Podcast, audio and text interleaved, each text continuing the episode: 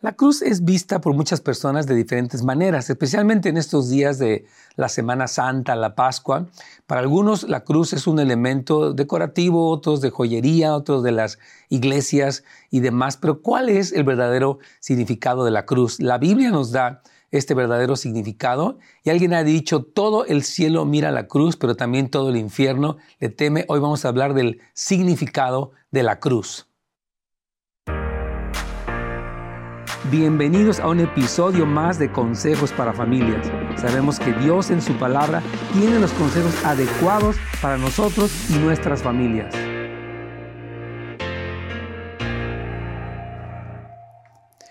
Ok, dice, eh, ¿cómo están todos ustedes? Qué gusto recibirlos en este día en su programa Consejos para Familias, su amigo el pastor Nets Gómez.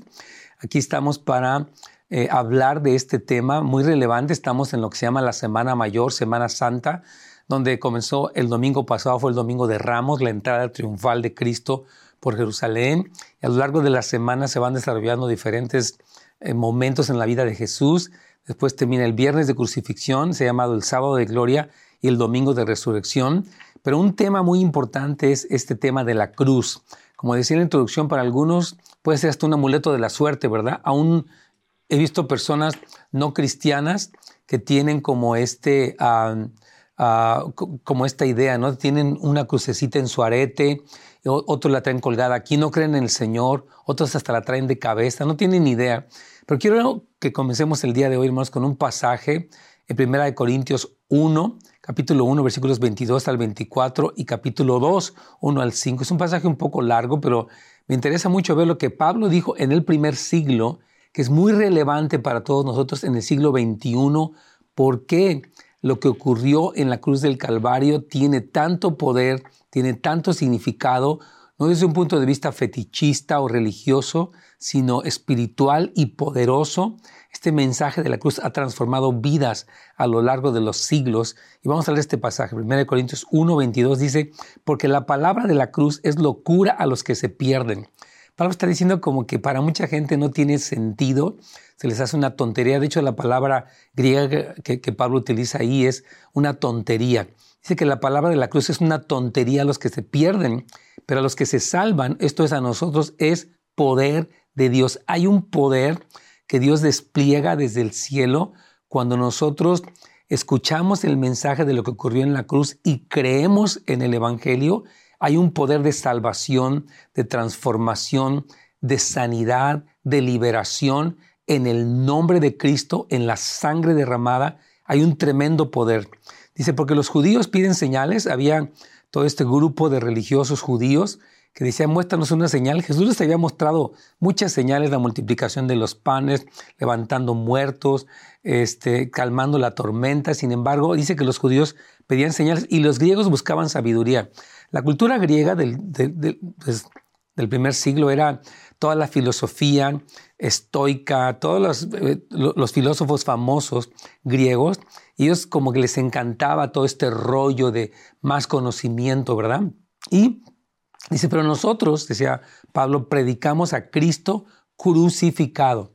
Es decir, que el valor y el poder del mensaje cristiano yace en un Salvador, en un Señor que muere en la cruz del Calvario y entrega su vida y derrama su sangre. Dice Pablo, esta, en medio de estas dos posturas, uno que demanda señales prodigiosas y alguien que busca argumentos muy inteligentes, nuestro mensaje es el mensaje de Cristo crucificado. Dice, para los judíos ciertamente es tropezadero, es como diciendo, ¿cómo crees, verdad, que si Cristo es el Mesías, cómo va a morir? Sin embargo, eh, Daniel habló acerca de esto, Isaías el profeta habló 700 años antes de Cristo de la crucifixión y de la muerte del Mesías, del Hijo de Dios. Pero es que para el judío era un tropezadero y para los gentiles era una locura. Nuevamente había esta expresión de que, ¿cómo crees? Este mensaje ya es viejo, es absurdo, no tiene significado, es una religión muerta. Y dice más, para los llamados, así judíos como griegos, Cristo, poder de Dios.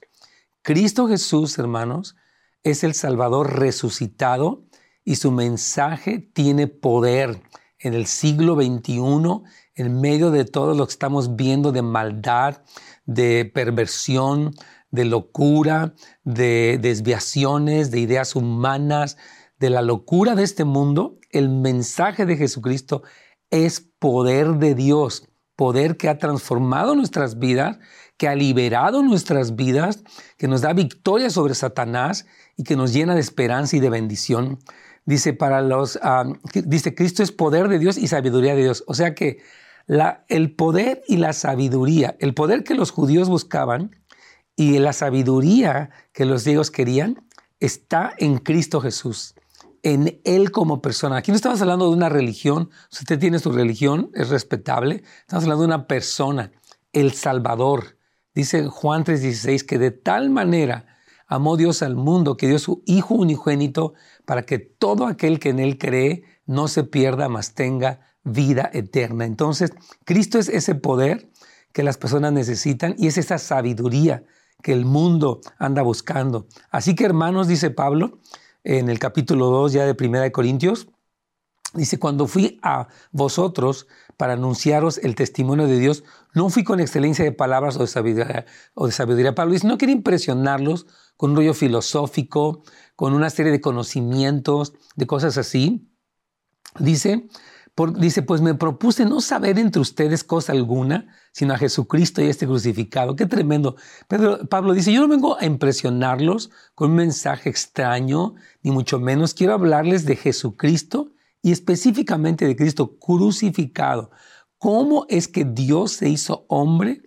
tomó la forma de un siervo y estando en la condición de siervo, se hizo obediente, dice Filipenses capítulo 2, hasta la muerte y muerte de cruz una muerte cruel, una muerte sufriente, eh, este, tortuosa, y dice, Cristo murió, ¿verdad? Y dice, y estuve entre ustedes, dice, con debilidad y mucho temor y temblor. O sea, Pablo dice, no era mi elocuencia, ni que fuera yo una persona muy carismática o cuya personalidad fuera fuerte, al contrario, dice, tal vez estaba enfermo, no sabemos.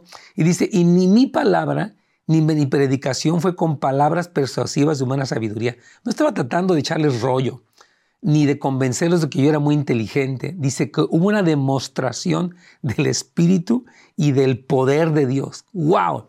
Vemos mucho rollo que se habla, pero no hay poder. Vemos muchas ideas que confunden y que atraen a la gente que está como, este, tiene esa, esa morbosidad, pero dice Pablo que lo que él tenía era el poder de Dios. Hermanos, hay poder en el nombre de Cristo, hay poder en la sangre de Cristo, hay poder en la obra de Cristo. Y dice que, que fue demostración del poder de Dios el mensaje que Pablo tenía. Dice, para que su fe no esté fundada en, en la sabiduría de los hombres, sino en el poder de Dios. Dios es poderoso. Demostró su amor cuando Cristo viene y muere en la cruz como el Cordero de Dios que quita el pecado del mundo. Y ese mensaje a través de los siglos, repito, ha sido un mensaje de poder, de transformación.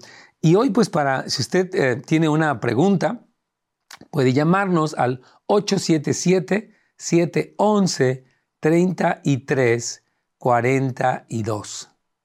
Usted tiene una pregunta, puede también dejárnosla por escrito en nuestra página de Facebook o bien en nuestro canal de YouTube de Pastor Nets Gómez, Nets con Z, Nets Gómez con Z, las dos, Nets y Gómez. Y ahí usted puede dejarnos su pregunta y podemos responderle el tema importantísimo de la cruz de Cristo. ¿Cuál es el significado? Repito, ha habido mucho fetichismo, hay personas que se santiguan con la cruz, hay personas que la toman como amuleto de la suerte, no creen en Dios, viven una vida de pecado, pero creen que traer, colgando una crucecita es suficiente. La cruz como objeto, quiero, quiero aclararlo, fue, fue, era un lugar de maldición.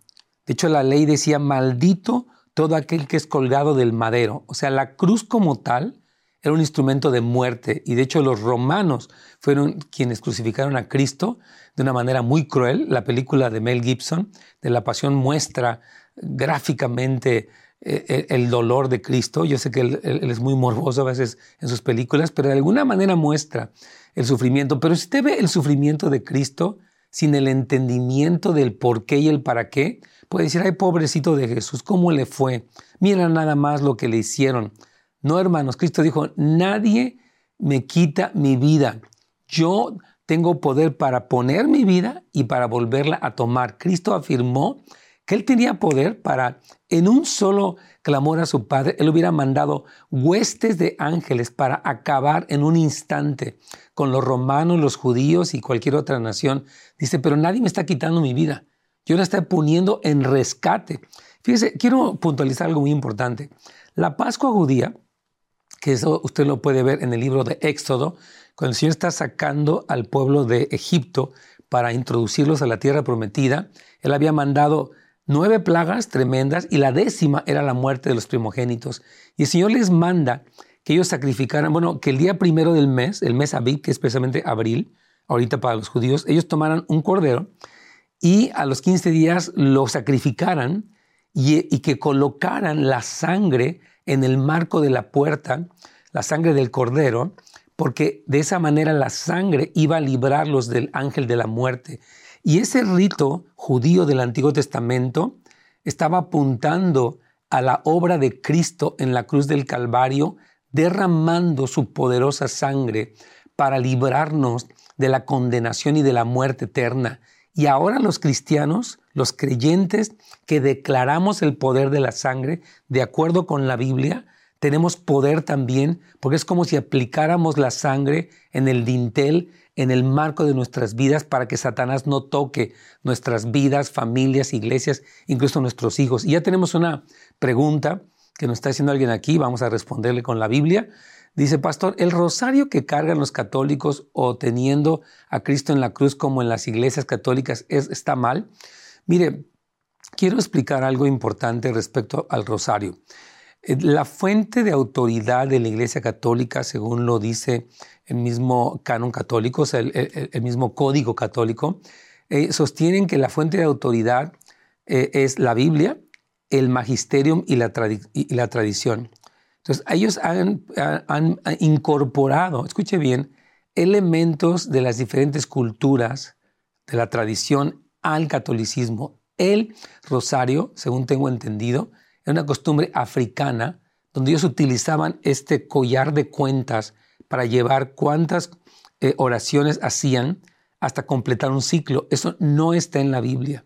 El rosario no existe ni una sola mención en toda la Biblia, Antiguo y Nuevo Testamento, de que necesitamos un collarcito así eh, para contar nuestras oraciones. De hecho, Jesucristo nos dijo en Mateo 6, y orando, no usen vanas repeticiones como los incrédulos que piensan que por su palabrería serán oídos. Entonces, este rosario, con respeto, no queremos ofender a nadie, pero no es bíblico, no tiene valor, no tiene poder. Y la cruz en las iglesias católicas, yo lo, de hecho lo decía y quiero recalcarlo, respetamos la iglesia católica, no queremos atacar, pero sí se ha tomado, muchas personas van, por ejemplo, en México está el Cristo negro, el Cristo del rebozo, montonal de imágenes de Cristo, este, y lo que hacen es que la gente los besa, besa esa imagen, las acaricia, se, se santigua con eso, se persina. Hermanos, el Señor dice en Éxodo capítulo 20, no te harás imagen ni de lo que está en el cielo ni en la tierra, ni te postres ni las adores. Entonces la adoración a las imágenes es un pecado, se llama idolatría. Quiero decirlo directamente. Entonces, eh, Cristo crucificado, lo estamos viendo el día de hoy, es el mensaje poderoso, pero no como un fetichismo, como algo mágico. Lo que pasó en la cruz, no, no una cruz, sino lo que ocurrió en la cruz, que fue la muerte de Cristo, poniéndose Él como el sacrificio, es lo que tiene poder. Tenemos que entender lo que dice Isaías 53. Quiero mencionarlo, algunos de ustedes lo conocen, pero quiero aclararlo. Dice, ciertamente llevó Él, está hablando de Cristo, nuestras enfermedades, sufrió nuestros dolores y nosotros le tuvimos por azotado, por herido de Dios y abatido, mas Él, herido fue por nuestras rebeliones, molido por nuestros pecados, el castigo de nuestra paz fue sobre él y por su llaga fuimos nosotros curados. Repito, todos nosotros nos descarriamos como ovejas, cada cual se apartó por su camino, mas Jehová cargó en él el pecado de todos nosotros. Es decir, Cristo vino para sustituirnos. Quien debiera de estar en la cruz somos usted y yo. ¿Por qué? Porque hemos pecado. ¿Cómo? En todo. Mintiendo, robando, codiciando, con lujuria, con rebeldía, con blasfemia, con murmuración, con crítica, con incredulidad y todo lo demás que hemos hecho todos nosotros. Nosotros nos merecíamos la muerte, porque la Biblia dice, la paga del pecado es muerte, dice Romanos 6:26, pero la dádiva de Dios es vida eterna en Cristo Jesús. Entonces, eh, tenemos que entender que Cristo Jesús estaba tomando nuestro lugar. Entonces, cuando se pone una imagen en una película como la de Mel Gibson o cualquier otra, o en una iglesia, y no entendemos el significado, caemos en extremos extraños.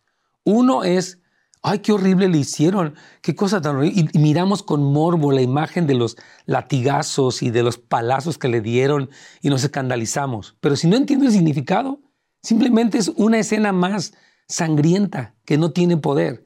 Y si yo lo veo en una iglesia, pero no entiendo, puedo adorar esa imagen. Pero el Señor dijo, no adores imagen, cree en el mensaje del Evangelio, que es poder de Dios para salvación. Entonces no es adorar una imagen, es creer, es apropiarme, es recibir a Jesús como Señor, como Salvador, porque decimos, este pasaje de Isaías 53, estúdielo, habla claramente como Jesús no estaba muriendo por ningún pecado que le hubiera cometido, ni por alguna injusticia de los hombres, ni porque fue víctima de los judíos o de los romanos. Estaba muriendo porque Él dijo, yo voy a poner mi vida para rescatarlos a todos ustedes. Soy el Cordero de Dios, así como lo fue en la Pascua, para quitar el pecado del mundo y para traer vida eterna a los que creen y se arrepienten. Dice aquí otra pregunta más, Pastor, tenemos que celebrar la Semana Santa porque Jesús cumplió todas estas fiestas. Mire, celebrarla cómo, tal vez sería la pregunta. Recordar la muerte de Cristo es importantísimo. De hecho, en la Santa Cena o la comunión o el sacramento, como se llamaría, e, este, nosotros tenemos esta, este sacramento que es la, comunión. Eh, eh, es muy importante porque la Biblia habla lo dijo Jesucristo, lo dijo Pablo, el apóstol, 1 Corintios capítulo 10 y capítulo 11. Dice, todas las veces que comieres este pan, habla del pan de la comunión, y bebieres esta copa, habla de la copa de la comunión que representa la sangre de Cristo, la muerte del Señor anunciéis hasta que Él venga. Entonces, como cristianos, claro que recordamos el sacrificio de Cristo esta semana y siempre. De hecho, es muy central quiero aclararlo, que en la iglesia no dejemos este aspecto del mandamiento que Jesús nos dio. Pablo dice en 1 Corintios 11, versículo 16, porque yo recibí del Señor este mandamiento que yo les he enseñado que la noche que Jesús fue traicionado, tomó pan y lo partió y lo dio a los discípulos y les dijo, comed, este es mi cuerpo que por vosotros es partido. Cuando termina la cena, toma la copa y dice, esta copa es el nuevo pacto en mi sangre que por muchos es derramado, bebé todos de ella. Entonces, Cristo, el recordatorio, hermanos, de la obra de Cristo en la cruz es bíblico, Antiguo y Nuevo Testamento, y celebramos en la comunión la obra de Cristo. Recordamos su cuerpo, partido por nuestros pecados, recordamos su sangre derramada por nuestros pecados y la Biblia dice que hemos vencido a Satanás por medio de la sangre del cordero, de la palabra, esto es Apocalipsis 12:10, de la palabra de nuestro testimonio y menospreciando nuestras vidas hasta la muerte. Entonces, ¿tenemos que celebrar la Semana Santa? Sí, o sea, no la semana como algo fetichista, de que hay tal día, sino el, el evento de la muerte, de la obra de redención. Nunca hay que olvidar eso. Y es verdad que Jesús lo cumplió, pero Él nos dio un mandamiento, hermano. Hagan esto, dijo Él, en memoria de mí. Hermanos, tenemos que acordarnos cada semana, cada día, de la obra que Cristo hizo en la cruz del Calvario. Otra pregunta más. Pastor, si uno es cristiano, ¿puede usar joyas con cruces? Si, se hace solo por un significado, pero no hay idolatría en ello. Me regalaron una cadena con la cruz desde Israel, pero no la uso. Excelente pregunta. Mire, no creo que tenga nada de malo. Sé que hay, mira, quiero explicar esto, hay posturas. Hay quien dice, hermano, ¿cómo hace eso? Instrumento de maldición, se va a maldecir. Y hay quien dice, haga lo que quiera, no afecte nada. Entonces creo que hay una postura media. Es decir, si usted lo usa y entiende que no tiene un valor fetichista, está bien. en el sentido de que no hay como un ataque, una condenación. Personalmente no traigo cargando ninguna cruz, no me tatué una, Dios me guarde, ni un arete, ni nada de esas cosas. No creo que sea algo que me pondría personalmente. No condeno al que la usa, ni condeno al que condena. Simplemente creo que hay que eh, centrarnos en, en lo más esencial. Y lo que estamos hablando el día de hoy, donde Pablo habló del significado, y por eso quise leer 1 Corintios capítulo 1 y hasta el capítulo 2, porque ahí Pablo explica eh, el significado específico de la cruz, hermanos. Entonces, es muy importante que, entendamos todo lo que ocurrió en la cruz. Dice que a nosotros los que creemos, eh, dice, tiene un poder de Dios, no el objeto, sino la obra de redención. Entonces fue precisamente, hermanos, por lo que fue ganado en la cruz, que la cruz es una proclamación de victoria. Por eso le decía yo al principio del programa, la cruz, decía un autor, es admirada en el cielo, en el sentido de que lo que Cristo hizo, Apocalipsis 5, el Cordero inmolado desde el principio de la creación, y este, pero temida en el infierno, en el sentido de que Satanás sabe que lo que ocurrió en la cruz lo derrotó a él.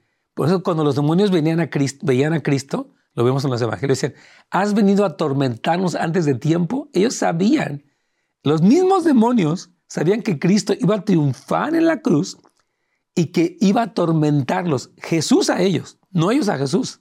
Entonces hay un poder en la obra de la cruz. Entonces, ¿se les regalaron? Pues mientras no haya una cosa de que mi crucecita, ahora porque a veces tenemos esto, ¿no? La compré en Israel, mire, la tierra de Israel, el agua de Israel es como cualquier agua. No atribuyamos poderes mágicos a las cosas.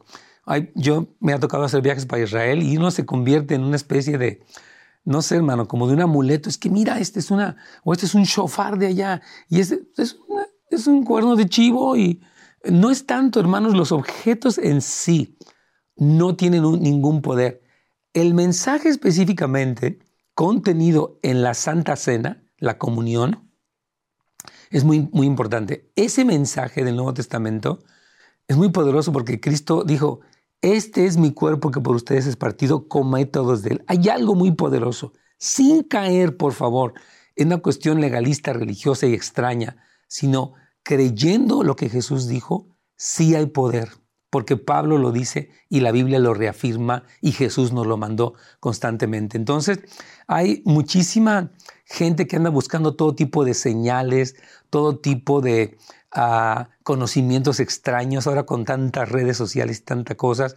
Y como que muchos quieren como desafiar su, con su escepticismo o bien satisfacer su intelecto. Pero lo que Dios nos ha dado, es un Salvador crucificado.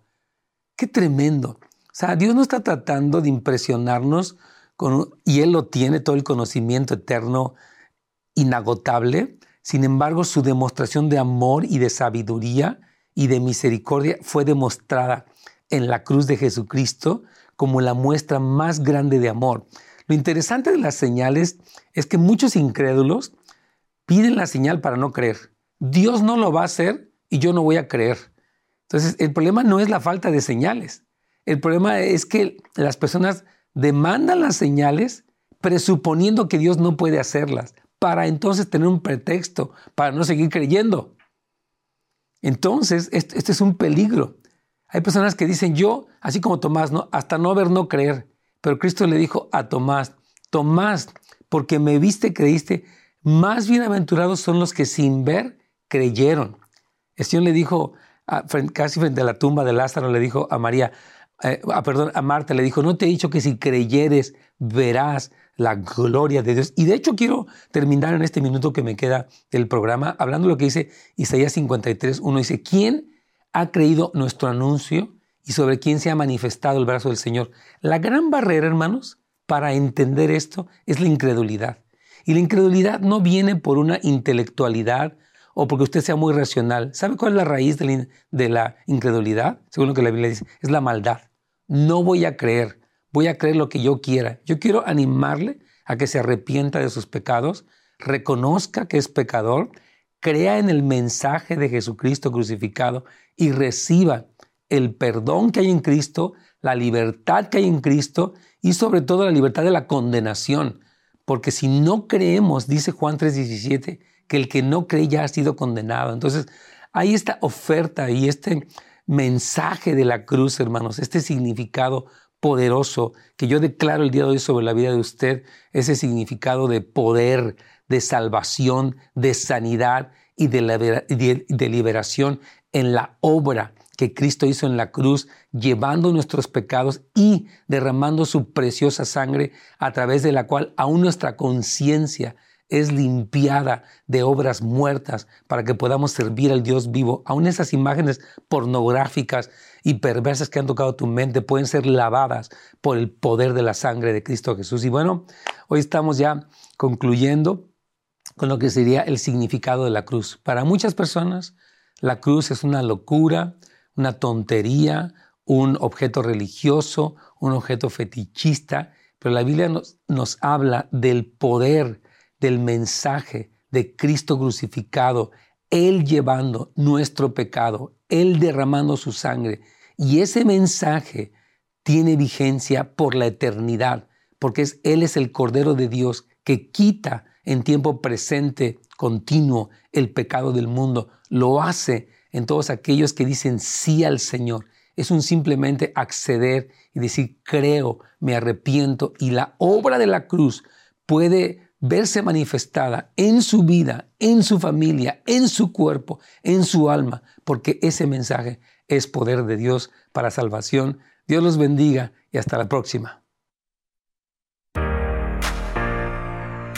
Gracias por habernos acompañado el día de hoy en un episodio más de Consejos para Familias. Nos vemos la siguiente vez.